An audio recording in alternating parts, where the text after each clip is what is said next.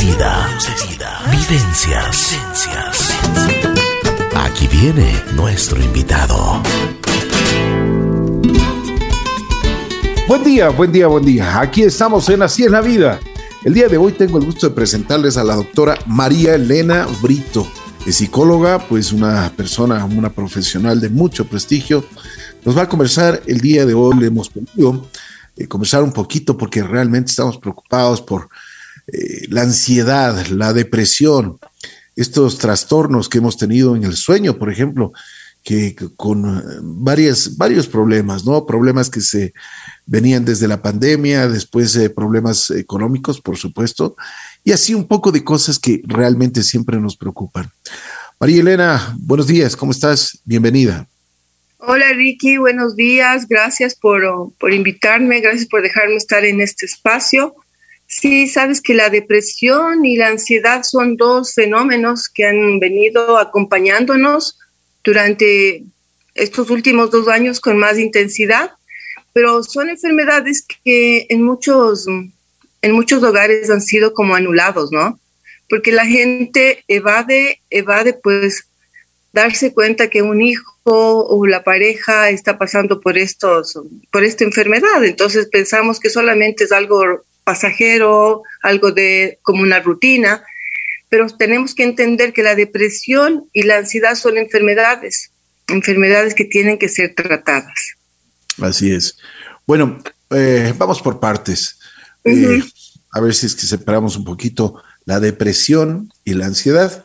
A ver si es que tú me das, por ejemplo, uh, y uno puede, ¿cómo puede sentir cuando tiene la depresión? A ver, la depresión es una enfermedad que se caracteriza generalmente por una sensación de tristeza. Tristeza, irritabilidad, apatía, ganas de no hacer nada, es siempre con pensamientos, digamos, oscuros y hay una alteración del sueño, alteración de la alimentación. Entonces, esas son las características más importantes de lo que es la, la depresión. Entonces, siempre también viene acompañado con, esta, con este pensamiento de muerte y de suicidio. La depresión pues puede dar como a niñitos, adolescentes, adultos y adultos mayores. O sea, la de la depresión no nos salvamos nadie. A ver, una cosa, eh, tú dices que no nos salvamos nadie de la depresión. en, este, en, este, sentido, eh, tú hablas que no, no tiene eh, podríamos decir, no tiene edad, no tiene color, no tiene eh, sexo, o sea, nos puede agarrar a todos absolutamente. Sí, así es, a todos, a todos. Sino que como te decía hace un momento, a veces la familia, la familia o los seres cercanos del, del círculo íntimo niegan esta enfermedad porque es complicada manejarla. Es súper complicada manejarla. Entonces, mira, ahora mismo yo comentaba con alguien hace un momento que hay niños de 8 o 9 años que están sufriendo de ansiedad y de depresión. La ansiedad, perdón que me cambie de la depresión a la ansiedad, pero es el volver a clases, el volver a verse con sus compañeros, el volver a, un sitio puede ser desconocido y otras veces conocido, pero la, la, gente ha ido cambiando. Entonces, la depresión también viene viene acompañada también, Ricky, de, la baja autoestima, el no sentirse amado y validado, y sobre todo los niños no se sienten amados y validados por sus padres. Entonces es un llamado de atención para, para que nosotros, los papás, los abuelos, los adultos, pues empecemos el trabajo más simple, digamos así, entre comillas, el de dar amor y tiempo a nuestros, a nuestros hijos, a nuestros cercanos, ¿no? A ver, una cosa, en el, eh, si estamos hablando de esto de la pandemia, la pandemia afectó muchísimo. Como tú dices, eh, recién están regresando a clases. Hay muchas personas que, que lastimosamente, incluso en el colegio, no, no pudieron eh, graduarse físicamente, o sea, presencialmente, pero tuvieron que hacerle al, nuevo método, al nuevo sistema. ¿Tú no crees que los seres humanos nos debemos acoplar a este tipo de, adversidades, si se pueden llamar así? Claro que sí, o sea, a ver, nos acoplamos. Tú ves que hasta ahora, ahora estamos en una reunión pues virtual, pudiendo estar en una reunión pues presencial. Entonces sí, nos acomodamos a lo que la vida nos va, nos va poniendo, pero sin embargo tenemos que darnos cuenta que somos seres sociales, ¿no? Y que nosotros necesitamos afecto. Sabes que nosotros somos los únicos seres vivos que necesitamos de alguien para poder sobrevivir cuando nacemos, a diferencia de otros, de otros animales, ¿no? De otros seres vivos. Entonces, la, la necesidad de afecto, la necesidad de tocarse es algo que hemos perdido últimamente y volver a, a reintegrarnos a este, a este mundo, a este mundo de tocarse, de reírse, de, de los niños, ¿no? De empujarse, de jugar, es algo que les, también les trae ansiedad y depresión. Entonces, digo, tiene razón en que debemos acoplarnos a todo lo que va pasando, pero no necesariamente tenemos que quedarnos con lo que no nos hace bien. Y creo que no nos hace tan bien estar siempre pues en el teléfono, en videoconferencias, sino podemos estar pues, como yo digo, presencial, ¿no? Frente a frente, porque tú cuando estás con, con alguien, por ejemplo, yo te cuento, en mis consultas yo trato de que no, nada sea por Zoom ni por FaceTime ni nada de eso. ¿Por qué? Porque la conexión que tú logras con una persona cuando está frente a frente, no lo logras nunca a través de una cámara, a través de una videollamada. Entonces, es, es. que le falta al ser humano, tener más contacto. El contacto visual es sumamente importante porque te dicen millón cosas. Mira, a través de, de, la cámara tú no puedes saber si tu paciente, si tu amigo, si tu novio o tu novia están tristes, están deprimidos, o sea, no puedes. O sea, por más que, que tú quieras, uno puede hasta fingir, ¿no? a través de la cámara, pero cuando estás frente a frente, tú puedes sentir y percibir por el otro. Así es. Una, una cosa que me dejaste pensando, ¿cómo, a ver, cómo los niños eh, manifiestan su inconformidad, su tristeza, su depresión, su ansiedad? Específicamente los niños. A ver, los niños lo, primero que, nosotros tenemos que darnos cuenta es que el niño empieza a tener una sensación de irritabilidad, una sensación de tristeza. O sea, son esos cambios bruscos de los niños que de pronto están tristes y después están enojados y después están apáticos, después que comen mucho o a veces no comen. Entonces, son algunos síntomas que nosotros como padres o abuelos tenemos que estar así súper atentos porque estos son los síntomas más, más primarios, digamos, ¿no? Para que nosotros nos demos cuenta. Y, por ejemplo, el primer llamado de atención va a ser de parte de las tutoras o de las profesoras, ¿no? Porque ellas se van a dar cuenta que hay un cambio en el niño.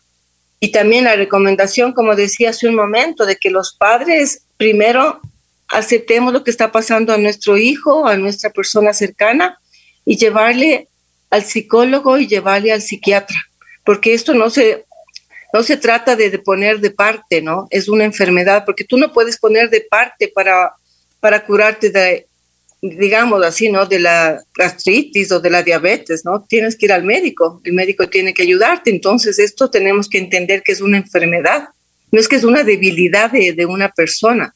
Oye, María Elena, antes, eh, bueno, en mi época, eh, cuando te llevaban al psicólogo era porque te, te creían que estabas medio loco. Claro, lo que pasa es que yo siempre digo esto, ¿no? El psicólogo, como es, el loco nunca va al psicólogo, ¿no? Porque ah, el, loco cree que, que lo puede todo. Claro, es que lo que pasa es que nosotros no tenemos esa cultura aquí en el Ecuador y especialmente aquí en, en, Quito, la cultura de tener un psicólogo de cabecera, así como tenemos un médico de cabecera de familia, es sumamente importante tener un psicólogo de, de cabecera. Entonces, yo, yo te digo nuevamente, la parte, la parte emocional es súper complicada trabajarla y más si hay una persona súper cercana a ti que está pasando por un trastorno, ¿no? Uno de estos trastornos.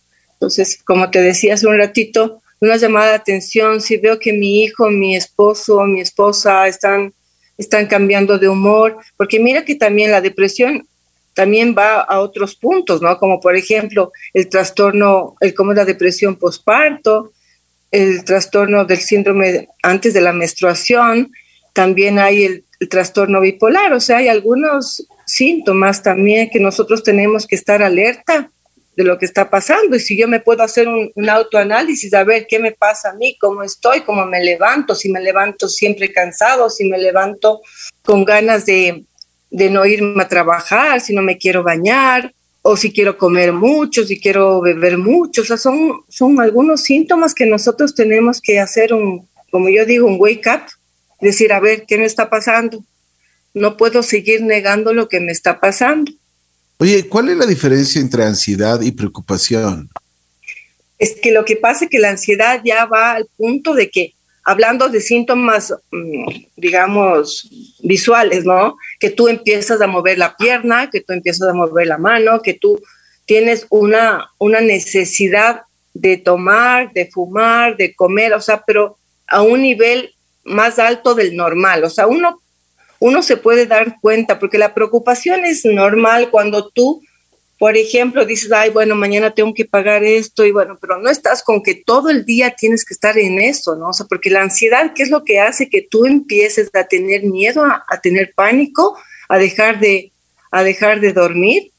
Yo, yo les digo a mis pacientes, mira, Ricky, que cuando uno tiene una preocupación, tiene que en el día tomarse 15 a 20 minutos para preocuparse solamente de eso y no tener toda la carga emocional todo el día. Porque si tú estás con un pendiente todo el día, entonces no vas a ser ni efectivo en tu trabajo y vas a, seguir teniendo esa carga emocional al finalizar del día. Entonces, una recomendación importante es que si tienes preocupaciones, dale 20 minutos de tu día, trata de resolverla y si no, le dejas para el siguiente día otros 15 a 20 minutos. Pero, si no puedes, a ver, y si, y si no puedes resolver, porque es muy fácil decir, ok, resuelve tus problemas, pero hay problemas que, que, realmente son muy difíciles. Por ejemplo, enfrentar un divorcio, enfrentar la muerte, enfrentar eh, eh, muchos eh, problemas económicos. Pero claro, lo que pasa es que hay una, una cosa importante que nosotros tenemos en nuestra cabecita, en nuestra mente, mucha información, muchas cosas, ¿no? Muchas cosas, muchos pensamientos. Entonces, lo importante es vaciar nuestra mente, es hacer una lista de todo lo que te preocupa, ¿no? De todo lo que te preocupa, de más a menos. Una ¿Cómo es esto? A ver, a, ver, a ver, explícanos. Ya. Si me, por decirte algo, tengo que pagar mañana dos mil dólares. Ok para mí ahorita lo que no me deja estar en paz es esa preocupación, entonces le pongo en primer lugar. Después, después sí, ¿sabes qué? Tengo que igual otra vez pagar el arriendo, ¿sabes qué? Que tengo una, tengo que ir a una cita médica, así pum, pum, pum, vamos poniendo de más a menos, a lo que más nos preocupa primero, luego así vamos bajando hasta que tengamos el último, digamos, el último pendiente, ¿ya? Y después de que hacemos esa lista, Ricky, nosotros vamos viendo qué depende de nosotros y qué no depende de nosotros. Porque si lo que no depende de nosotros nos está preocupando intensamente, entonces estamos perdiendo energía, nos estamos desgastando por algo que no lo podemos resolver. Por ejemplo, tú hablabas algo de la muerte. O sea, nosotros no podemos resolver eso, ya, ya pasó. Una persona falleció, ya no está. Lo que tenemos que empezar es a procesar el duelo, hacer un duelo, ¿sí? O sea, son, son cosas que tenemos que irlas, no digo normalizando, pero empezar a resolverlas. ¿no? Tú decías de un divorcio. Claro, un divorcio también es una pérdida. Entonces hay que ir haciendo duelos. Por ejemplo, dejas el, te, digamos, te botan del trabajo, ¿no es cierto? También es un, un proceso de duelo porque estás perdiendo algo.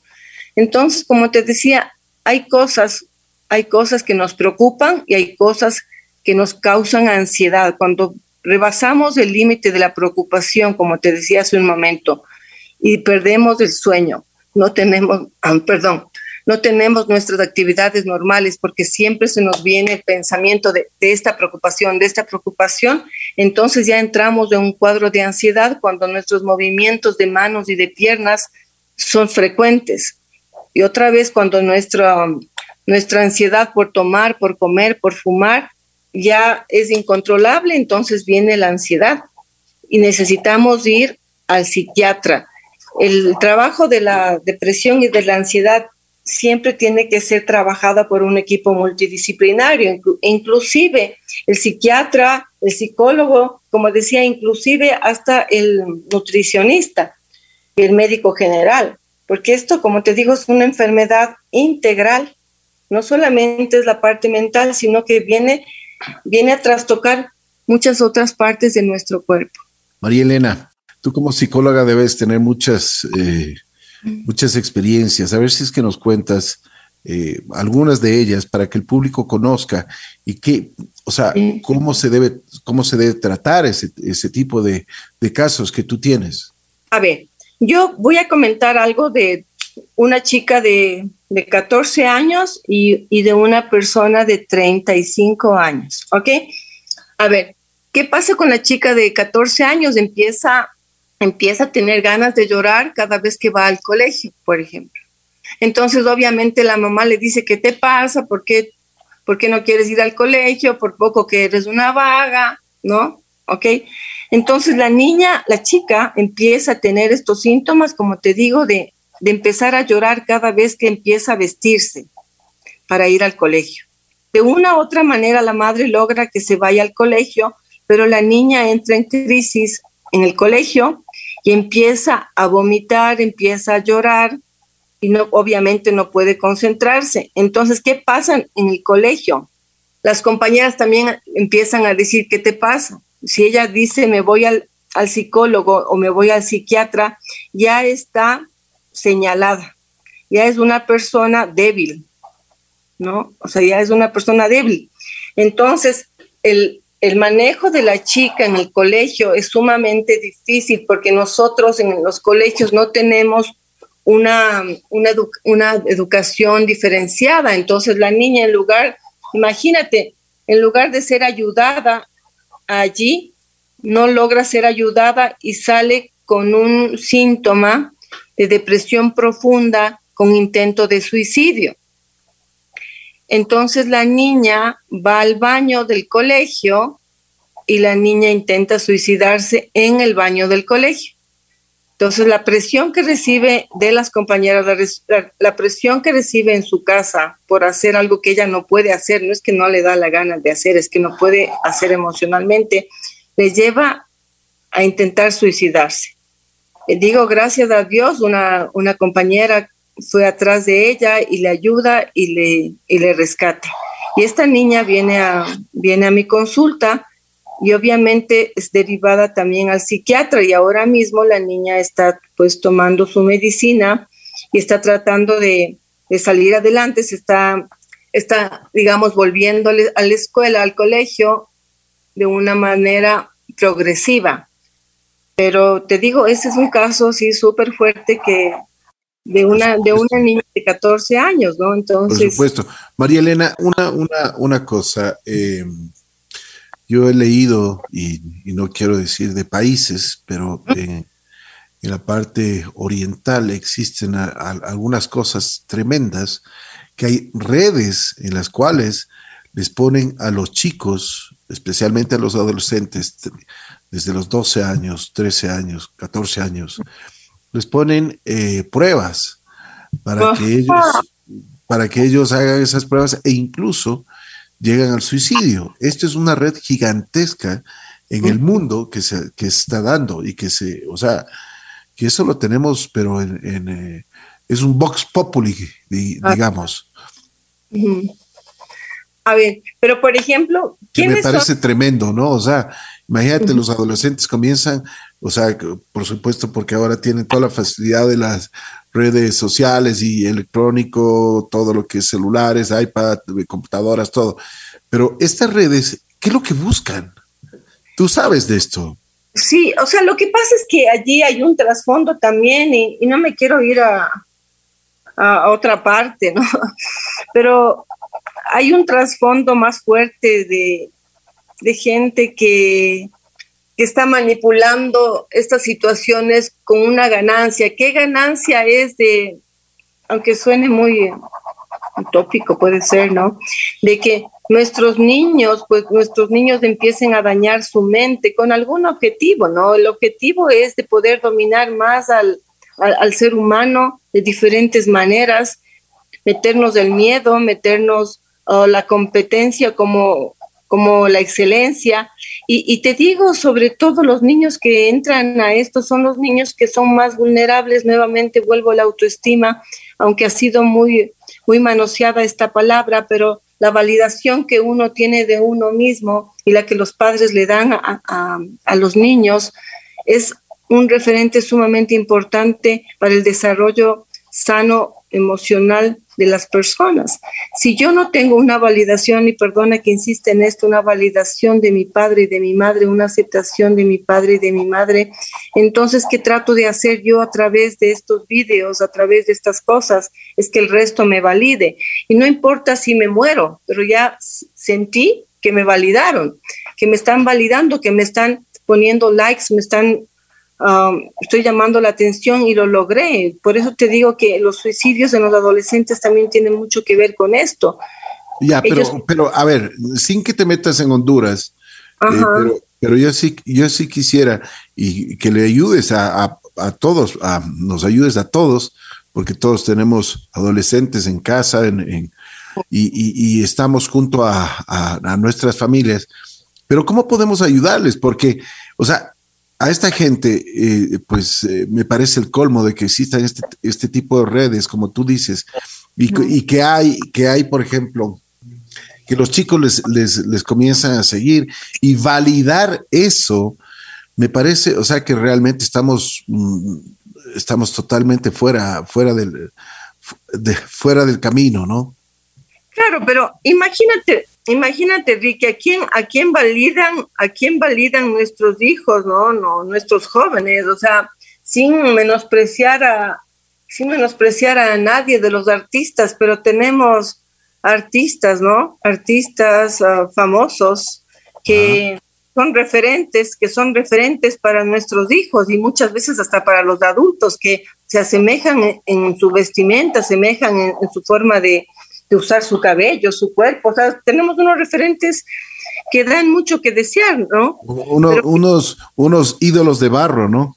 Sí, o sea, y, sobre todo, y sobre todo, que eso es lo que más vende, entonces. Por supuesto. Entonces, lo que más vende. El, malcriado vende, el que habla malas palabras en el, en el eh, en la canción más vende, o sea, llama la atención y, y los influencers, eh, que ahora, bueno, yo, yo creo que lo más importante es la cultura, ¿no? O sea, las bases que les podemos dar a, nuestros jóvenes. claro que sí, pero a ver, Ricky, ¿cómo nosotros tapamos todo lo que no hay cómo tapar? no, no, no, no, no, yo no, yo no, yo no estoy diciendo que, que, tapes eso, ¿me entiendes? Porque no vas a, no puedes tapar el sol con un dedo. Pero la cuestión es de que, o sea, enseñarles, o sea, desde muy pequeños, a, discernir, pues, o sea, a saber qué es lo bueno, qué es malo, qué, qué es derecha, qué es izquierda, qué es, o sea, qué es los, la visión que debes tener en tu vida. Claro, que sí, o sea.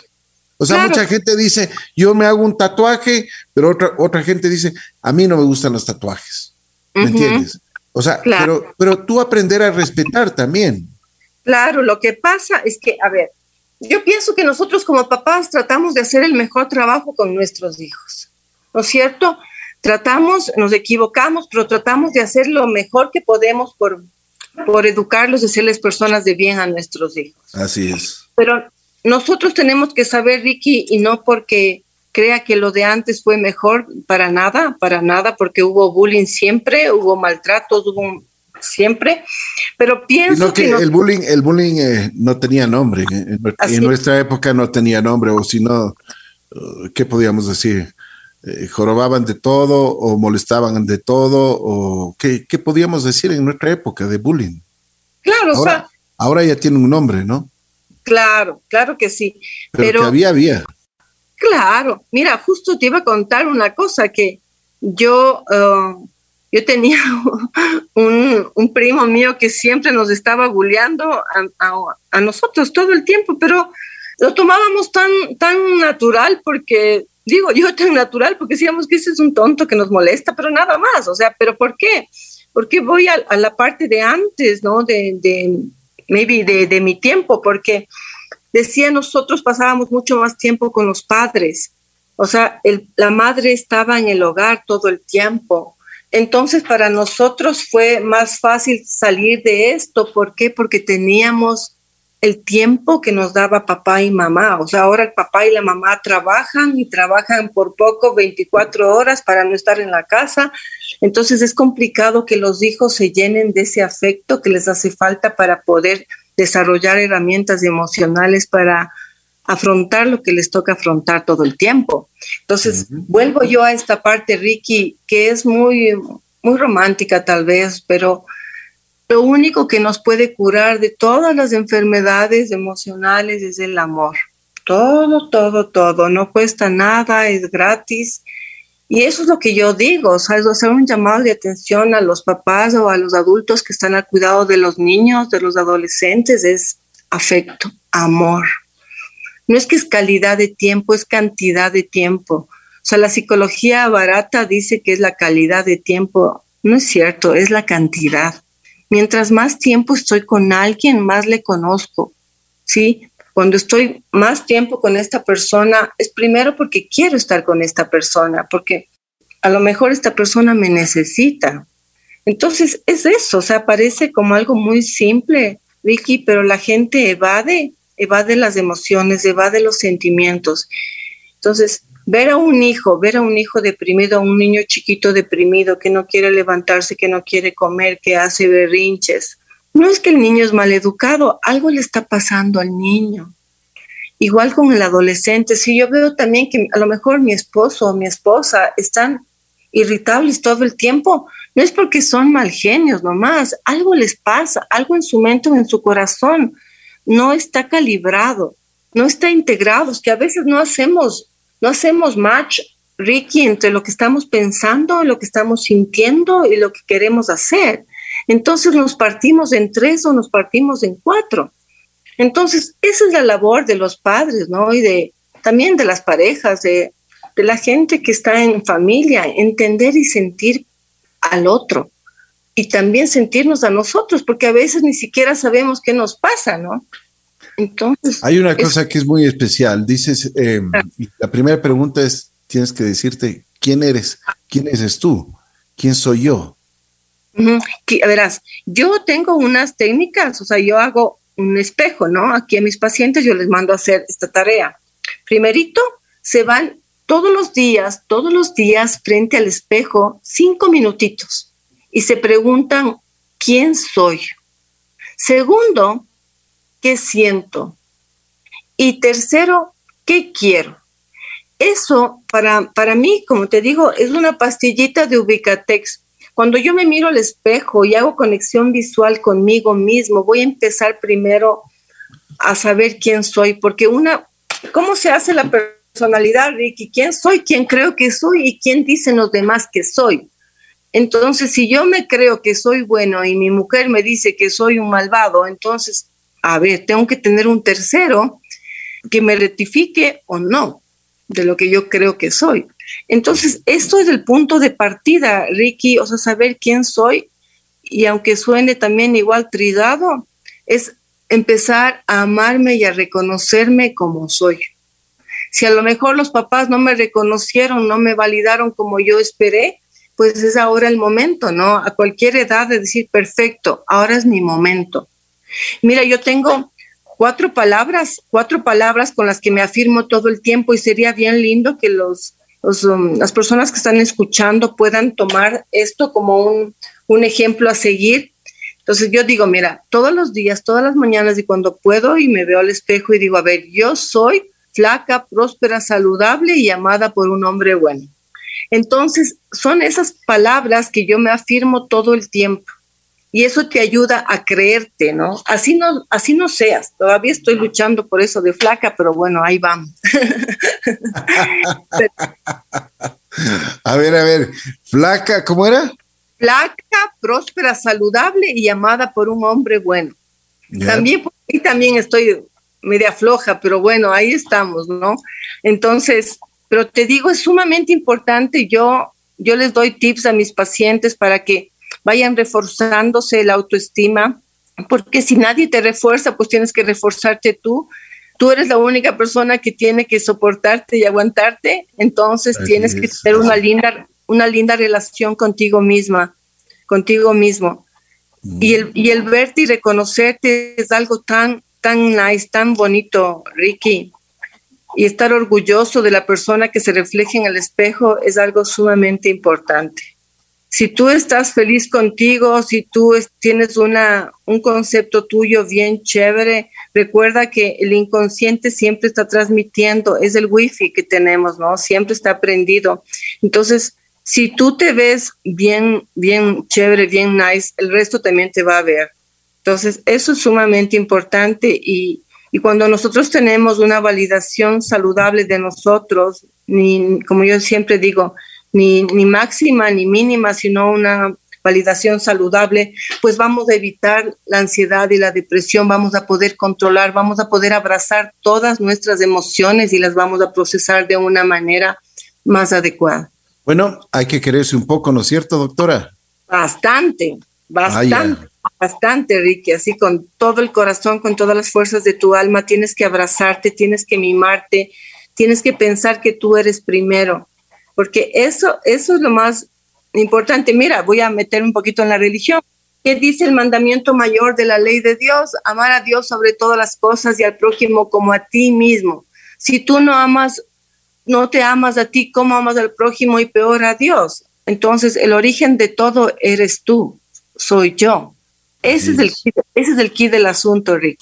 Oye, tú me eh, contaste el, primer caso de, esta chica de 14 años. Ay, sí. Hizo suicidar. Tenías otro caso de una persona de 30 y tanto más. 35, sí. Mira, es una señora, una chica que salió del trabajo, tiene un hijito de un un año y medio más o menos, y entonces ella empezó a, tener problemas con respecto a que su hijito no podía conciliar el sueño, su hijito tenía, chiquitico, pues tenía trastornos, entonces, ¿qué pasa? Ella empieza a sentirse y a descalificarse como madre, ¿sí? Entonces, ella tiene, tiene gracias a Dios, todo, todo el dinero, todas las comodidades, no necesita trabajar, pero ella no, no tiene ganas de, levantarse, no tiene ganas de atender a su hijo. Entonces, este sentimiento de culpa de no ser una madre, digamos, ejemplar, de no ser la mejor de las mamás, de, querer quedarse acostada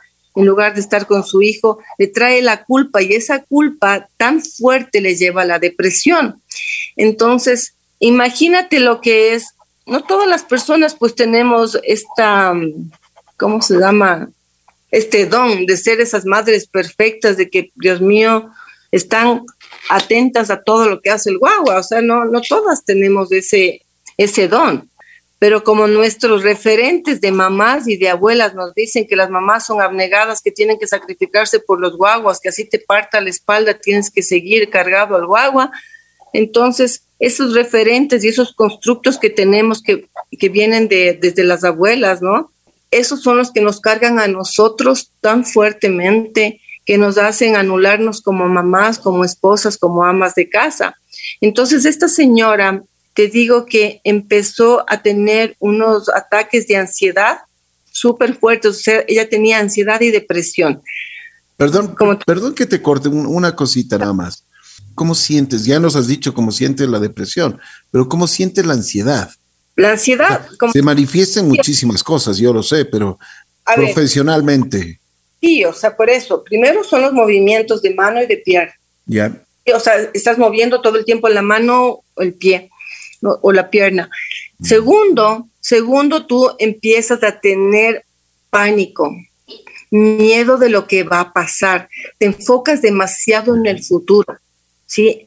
Eso, eso es uno de los síntomas más fuertes que tiene la ansiedad es vivir en el futuro, en el qué va a pasar. Pero llega al punto ya del pánico. O sea, a esta señora le pasaba que a mi hijo le está pasando algo, mi hijo tiene algún, algún problema, mi hijo es autista, mi hijo es de esto, mi hijo es de esto. Entonces son miedos inexistentes, son cosas imaginarias. Eso es. Y viene también, como te decía, de esta señora estas ganas de, comer compulsivamente, de tomar compulsivamente, o sea, no es que coge y se toma un, traguito, se, se, trastorna, perdón que diga esto, ¿no? Se trastorna. Y lo mismo es con la comida. Sí, y lo mismo es con el tabaco. Entonces, eso es un, límite ya súper alto de lo que es la ansiedad. Entonces, como te decía, también interfiere en el sueño. Imagínate que también interfiere en tus relaciones íntimas, en la, parte sexual. La libido, tanto en la depresión como en la ansiedad, se baja. Entonces, se trastoca todo tu cuerpo, toda la integridad del ser humano. Entonces, cuando yo tenga, Ricky, cuando yo tenga movimientos de la mano, del pie, involuntarios, ahí tengo que decirme, wow, algo me está pasando. Si estoy comiendo por comer compulsivamente, si estoy tomando compulsivamente, si estoy fumando compulsivamente, si estoy haciendo ejercicio como loco, también tengo que darme cuenta que algo me está pasando. No puedo seguir mintiéndome, no puedo seguir tampoco evadiendo la realidad de lo que le pasa a mi esposa, a mi esposo, a mi hijo, a mi madre, a mi padre. Tú hablabas hace un momento de, la pérdida, de la muerte. También, o sea, es complicado, complicado trabajar esa parte porque yo les digo algo personal, no, no suelo contar algo personal, pero mi padre falleció hace poco y entonces para mí el, manejar la situación con mi madre que ahora vive conmigo es sumamente difícil porque estuvo... ¿Sí? por favor, continúa, continúa. No, solo digo súper difícil porque la negación es algo que a nosotros no nos ayuda a poder superar ciertas, ciertas enfermedades. O sea, mi, mi madre dice, ya mismo llega tu papá, o sea, ella todavía no acepta. Entonces es súper complicado, te digo, esto de, de, la depresión. Sé que mi madre ahora mismo está con depresión, pero, pero te digo, es, es um, sumamente difícil poder manejar esto. Uno al comienzo niega, dices, no, esto es normal, pero luego te das cuenta que, hay personas que no superan las pérdidas y que necesitan un tratamiento psiquiátrico. Como tú dices, eh, no cuentas algo personal, pero una pregunta. ¿La doctora tiene otro doctor o doctora psicólogo? Claro que sí, claro que sí. Porque necesitas, necesitas también muchas veces orientación, ¿no? ¿O no? Imagínate lo que sería que yo no haga terapia. Significa que yo no creo en lo que estoy haciendo. Entonces, no, yo sí, una vez al año yo, yo hago terapia con un profesor mío de la universidad que él vive en Tuba y viene una vez al año a trabajar con sus, con sus exalumnas. Ajá, sí, obviamente. Y también yo tengo, yo tengo mi, mi, terapeuta de 24/7, que es Dios, yo me descargo con él. Y y claro, como te decía también, yo trabajo para él, yo le sirvo a él, entonces en cada sesión, en cada terapia, pues yo le invito a Dios para que me guíe, porque yo soy su servidora y trabajo para él. Dime una cosa, cuando tienes así, eh, digamos, consultas muy fuertes, o sea, ¿tienes miedo? Mm, la verdad, no. Y no por hacerme la, la bacán, la vacancita de la película, pero no, no, no tengo miedo porque estoy acompañada. Eh, Dios, yo le invito, como te digo, yo le invito a Dios a que entre conmigo porque es una responsabilidad sumamente grande.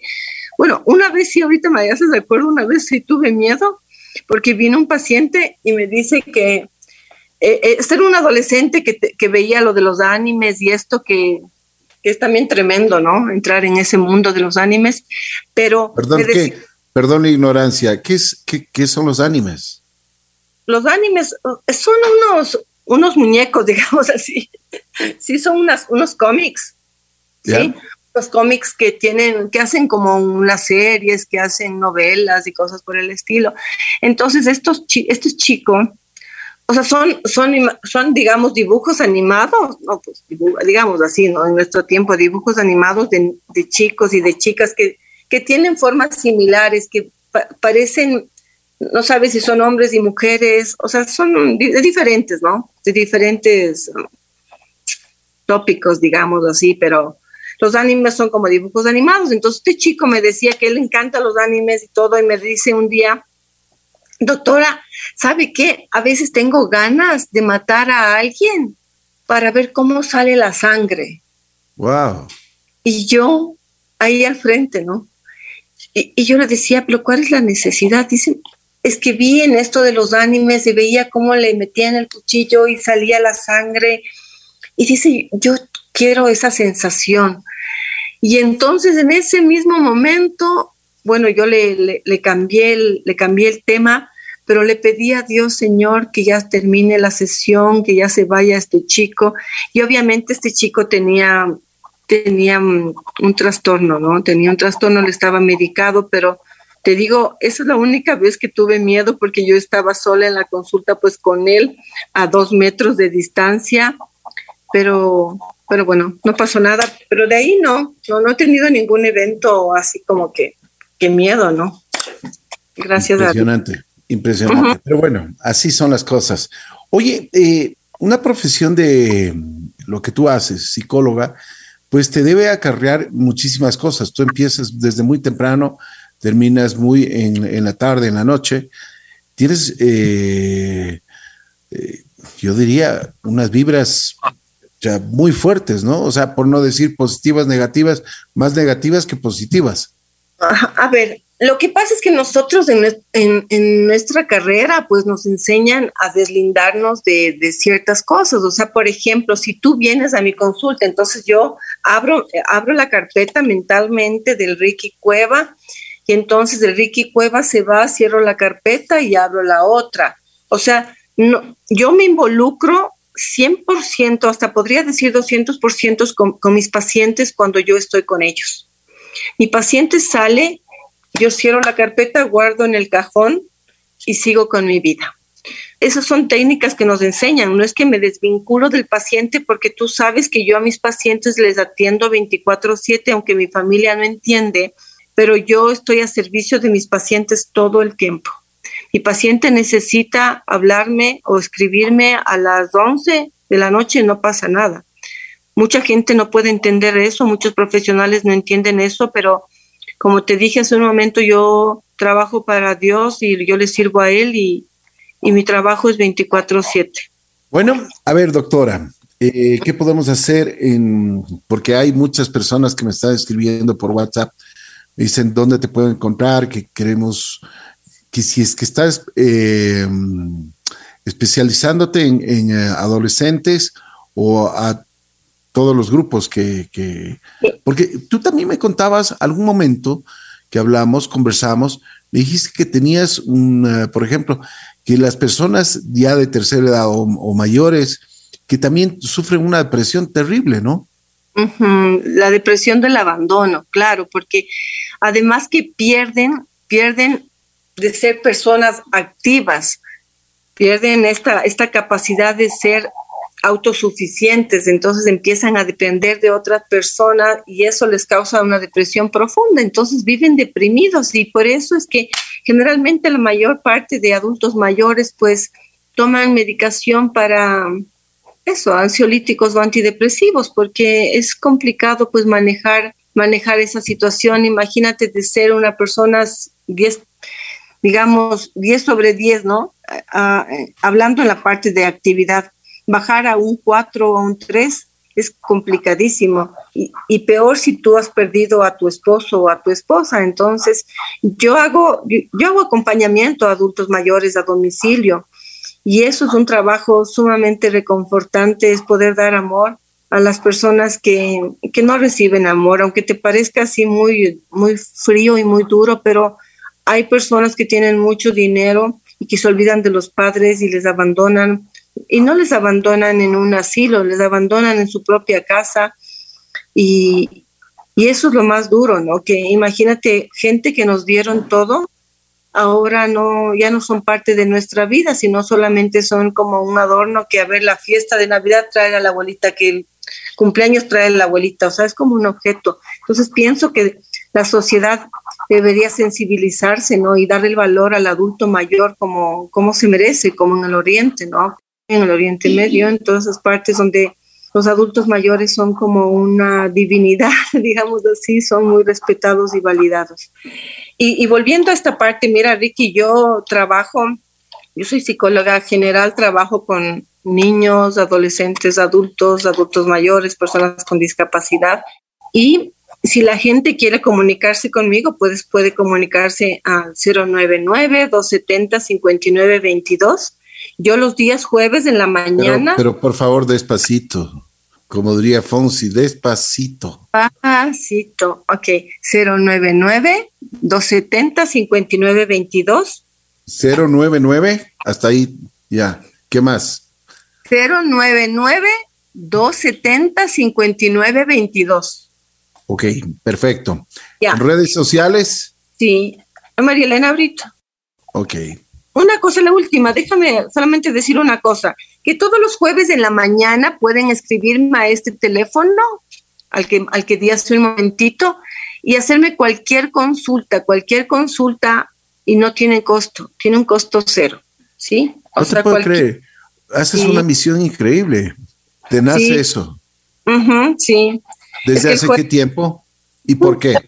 A ver, yo hago esto porque el jueves, o sea, yo soy católica, apostólica y romana, entonces el día jueves es el día jueves del Santísimo, entonces es una ofrenda de amor que yo hago a Dios a través de mi trabajo, este, de no cobrar nada a las personas del día jueves, entonces lo hago con mucho amor y desprendimiento y con humildad, porque sé que mi, mi ganancia se va hasta más allá, va a llegar al cielo. Entonces, yo, como te digo, lo hago con mucho respeto, igual con, con todo el profesionalismo, no porque es gratis, yo no lo pongo, no pongo todo de mí, más bien eso es más lindo porque a veces la gente me regala, me trae aguacates, me trae flores, me trae un café, me trae un chocolate y eso es la ganancia más grande para mí, es el mejor, la mejor paga. Entonces, todos los jueves, todos los jueves de 8 a 1 de 8 a 1 estoy disponible para todas las personas que, que no puedan pagar o que, bueno, simplemente necesiten, necesiten tener una, una consulta conmigo. Bueno, yo creo que hay, hay mucha tela para cortar todavía, ¿no? Porque hemos hablado de la depresión, de la ansiedad, nos has dado dos, tres casos que realmente nos, eh, nos deja eh, con una una ansiedad? No, no, un aprendizaje. Eh, realmente te quiero agradecer muchísimo y yo creo que tenemos muchos, pero muchos temas que tratar contigo. Sí me gustaría hablar de la infidelidad.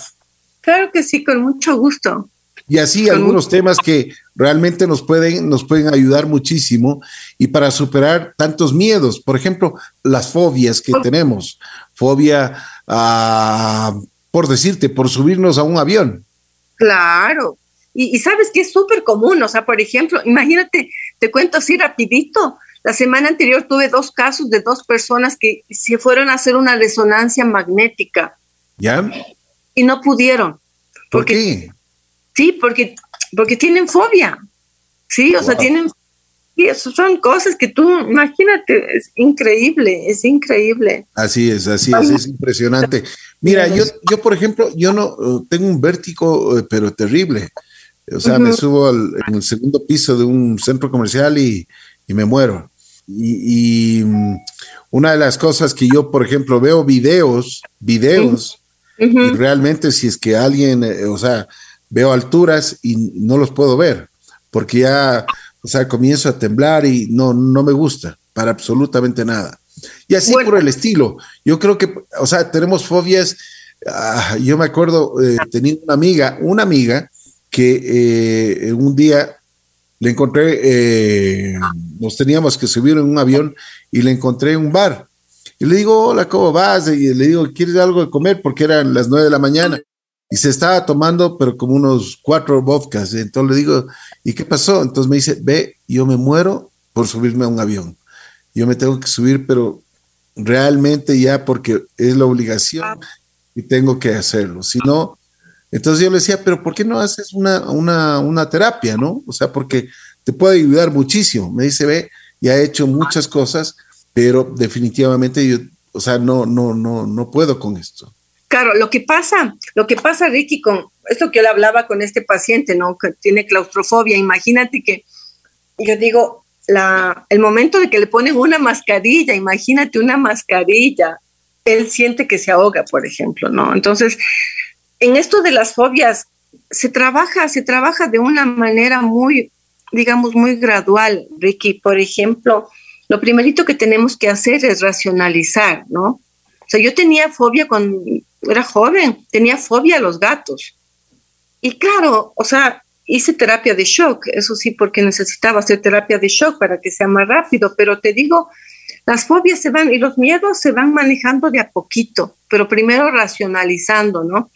Es como decir, o sea, a ver, me voy a subir al avión, o sea, ¿qué probabilidades hay de que se caiga? O sea, es casi un 1%, o sea, es súper, es, es, complicado, pues o sea, no es tan fácil que se caiga el avión, pero es empezar con la racionalización, ser un poco más objetivo, empezar a hablarse.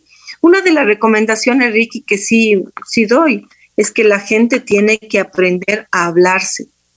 Claro, a hablarte. Es que lo que pasa es que si tú no te hablas, y tú no te conoces realmente, ¿cómo comunicas de una manera eficaz y efectiva? No hay cómo, pues, Ricky. O sea, tú tienes que hablarte a ti mismo. Claro, hablarte, pero Ricky, hablarte en voz alta, o sea, no hablarte en la mente, porque recuerda cómo aprendemos la tabla de multiplicar. No es que aprendemos de la mente, sino 2 por 2, 4, 3 por 2, 6, o sea, pasamos hablándonos y eso, y esa parte cuando verbalizamos se mete en el inconsciente. Entonces, la importancia de hablarnos, por eso decía yo, cuando nos empezamos a, a conocer, Ricky, nosotros empezamos a manejar nuestras emociones y a discernir por qué estoy triste, por qué estoy enojado. El enojo, sabe, ¿sabes de dónde parte, Ricky? Parte de un sentimiento de injusticia, el enojo. No sabía eso. Ajá, no es que me enojo de loco, sino por algo, por un, por un pensamiento, un sentimiento de injusticia. Entonces es, es bonito empezar a conocernos y a reconocernos y, y poder manejar las emociones, ¿no? Y como te digo, procesarlas de una manera adecuada para saber si estoy triste realmente o estoy enojado o estoy enojado y, digo que estoy triste. O sea, hay un montón de cosas. Así que sería chévere en algún momento pues poder hablar de las emociones también, que viene acompañado de los miedos y de las fobias. De acuerdo. La doctora María Elena Brito estuvo junto a nosotros en Hacia la Vida. Si quieres agregar algo más y si repites tu número telefónico, con mucho gusto. Gracias, Ricky, nuevamente. Gracias por el espacio. Te mando un abrazo fuerte y a ti y a toda la familia de la bruja. Y claro, la comunicación conmigo está a la distancia de, marcar el 099-270-5922. Muchas gracias, muy gentil.